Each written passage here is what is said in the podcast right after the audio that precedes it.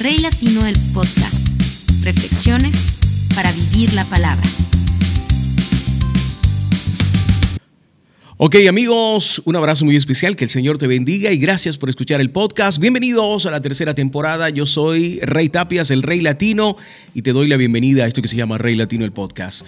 Mi único objetivo, siempre te lo digo, es tratar de enviarte mensajes que pongan en contexto lo que tu vida cotidiana tiene que ver con Dios. No es un solo día a la semana, no es de vez en cuando, no es cuando tengo problemas. Dios es todo y está alrededor tuyo todo el tiempo. Su espíritu te acompaña y sus designios son los que están sobre tu vida. Esa cotidianidad debe ser con Dios, no solo un rato, sino todo el tiempo. Y es mi misión, que estos mensajes te recuerden que Dios siempre ha estado ahí. Y hoy quiero comenzar nuestra tercera temporada saludando a todos mis amigos de YouTube, de Facebook, eh, de Instagram. Gracias por seguirnos, gracias por compartir los mensajes, gracias por darle like y gracias por permitirme llegar hasta ustedes. Gracias porque la razón de ser de estos mensajes es afectar la vida de todos. Aunque sea una sola persona, pero que cada mensaje tenga un receptor y que Dios haga a través de su palabra lo que tiene que hacer con esa persona. Y ese es el trabajo de nosotros, los que llevamos los mensajes. Porque vivimos a Dios, pero tenemos una asignación. Y es esta, compartir su palabra y lo que Él ha hecho con nosotros, con nuestra vida, con nuestra familia, y con todo lo que nos rodea. Quiero comenzar la tercera temporada hablando de algo que es bastante fuerte para algunos, porque nacimos con una rebeldía eh, intrínseca, por decirlo de alguna manera. Y estoy hablando de la obediencia. Y voy a arrancar directo al punto. Jonás huye del Señor. El Señor le dio el siguiente mensaje a Jonás, hijo de Amitai, levántate y ve a la gran ciudad de Nínive, pronuncia mi juicio contra ella, porque he visto lo perversa que es su gente. Entonces Jonás se levantó y se fue en dirección contraria para huir del Señor. Descendió al puerto de Jope, donde encontró un barco que partía para Tarsis. Compró un boleto, subió a bordo y se embarcó rumbo a Tarsis con la esperanza de escapar del Señor. Ahora bien, el Señor mandó un poderoso viento sobre el mar, el cual desató una violenta tempestad que amenazaba con despedazar el barco. Temiendo por sus vidas, los desesperados marineros pedían ayuda a sus dioses y lanzaban la carga por la borda para aligerar el barco. Todo esto sucedía mientras él dormía profundamente en la bodega del barco. Así que el capitán bajó a buscarlo y le dijo, ¿cómo puedes dormir en medio de esta situación? Levántate y ora a tu Dios, quizás nos preste atención y nos perdone la vida. Entonces, la tripulación echó suertes para ver quién había ofendido a los dioses y causado tan terrible tempestad. Cuando lo hicieron, la suerte señaló a Jonás como el culpable. Así que los marineros le reclamaron por qué nos ha venido esta espantosa tormenta. ¿Quién eres? ¿En qué trabajas? ¿De qué país eres? ¿Cuál es tu nacionalidad? Soy hebreo, contestó Jonás, y temo al Señor, Dios del cielo, quien hizo el mar y la tierra. Los marineros se aterraron al escuchar esto porque Jonás ya les había contado que huía del Señor. Ay, ¿por qué lo hiciste? gimieron. Como la tormenta seguía empeorando, le preguntaron, ¿qué debemos hacer contigo para detener esta tempestad? Écheme al mar, contestó Jonás, y volver a la calma. Yo sé que soy el único culpable de esta terrible tormenta.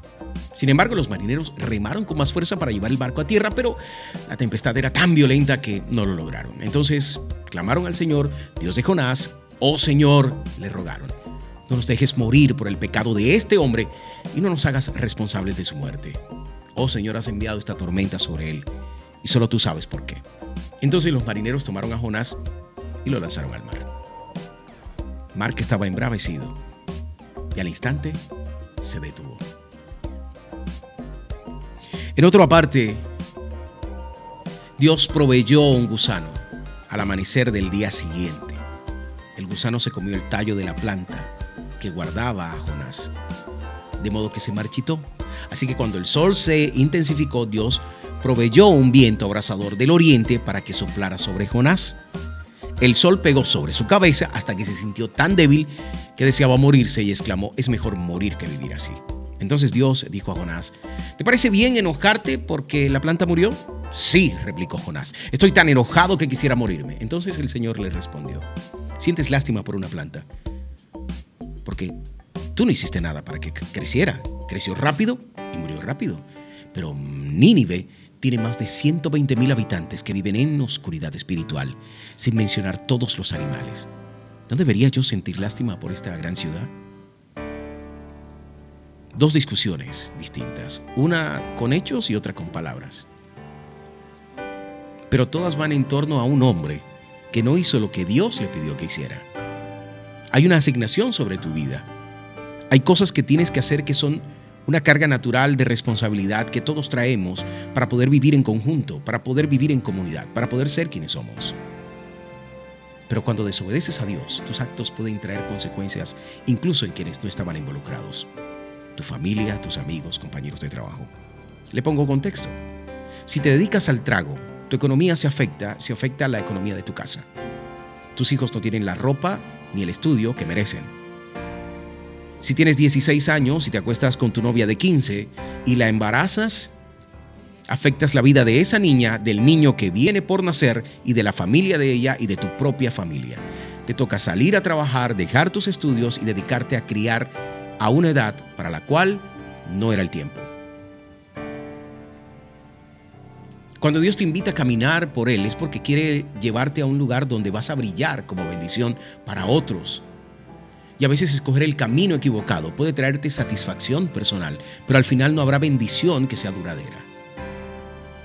O pregúntale a la gran cantidad de artistas que se han dedicado en su vida a hacer dinero, a llenarse de lujos y cuando están rodeados de todo lo que querían alcanzar, materialmente hablando, se encuentran vacíos por dentro, incluso entran en depresión y tratan de quitarse la vida. Algunos lo han logrado.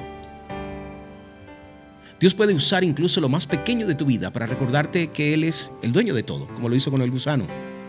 El creador de todo y que eh, una pérdida para ti incluso puede bendecirte. Así que no te quedes llorando y renegando porque te separaste, porque perdiste algo o porque hay una puerta cerrada en tu vida. Las malas decisiones, las que se toman fuera de la voluntad de Dios, traen consecuencias. Por ejemplo, esa deuda que no has podido pagar casarte con la persona equivocada y vivir un infierno de matrimonio. Embarazos no deseados, como te dije ahorita, alcoholismo, como te dije ahorita, drogadicción o crear ídolos. Todo lo que te aparta de lo que Dios quiere para tu vida no es otra cosa que la decisión de tomar ese camino, desobediencia. Quiero despertarte espiritualmente hablando, para que te des cuenta que no es lo que tú quieres, no es lo que tú deseas es que todo lo que tú hagas afecte positivamente a los demás. Como dice la frase, tú puedes predicar todos los días y hablar de vez en cuando. Porque tú predicas con tus actos, con tu vida. Dices creer en Dios solo en los momentos necesarios. Pero tú debes creer en Dios ahí donde estás, en tu barca, en tu asignación, en tu trabajo, así no te guste. Tú debes ser la persona que cuando todo el mundo pregunte por ti, donde sea que trabajes, donde sea que vivas, la gente hable bien de ti porque eres una persona que proyecta el amor de Dios. Y no te estoy diciendo que tienes que abrazar a todos los vecinos de la cuadra, pero no eres quienes los afecta negativamente, sino que pones el buen ejemplo, que saludas con una sonrisa, al que se le puede pedir favores y no pide nada a cambio ser testimonio vivo de lo que es el amor de Dios. Así que toma el camino de Dios. Adopta sus maneras. Porque igual que Jonás, tú no quieres vivir en el estómago del pez. No quieres ser tragado por tus problemas. Así que sé libre. Jesús es el camino. Gracias por escuchar el podcast. Dios te bendiga. Rey Latino el podcast. Reflexiones para vivir la palabra.